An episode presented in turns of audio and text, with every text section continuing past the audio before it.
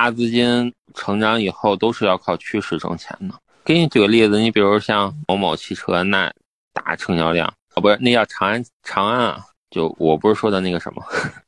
那大成交能能上仓位，就我给你我给你举个例子，你一个股票你能上五亿的仓位，然后一个点就是五百万，那你其他的股票你上五千，你也只能挣五百还是涨停。那我去做一些有成交量的票多好呀！那我给你举个例子，比如说我昨天尾盘买了很多很多的长安汽车，然后我今天就都卖了，这种你能上仓位呀？你比如说打个板能打个两千三千，比如说长安汽车我买三个亿或者怎么着，一个点就三百万。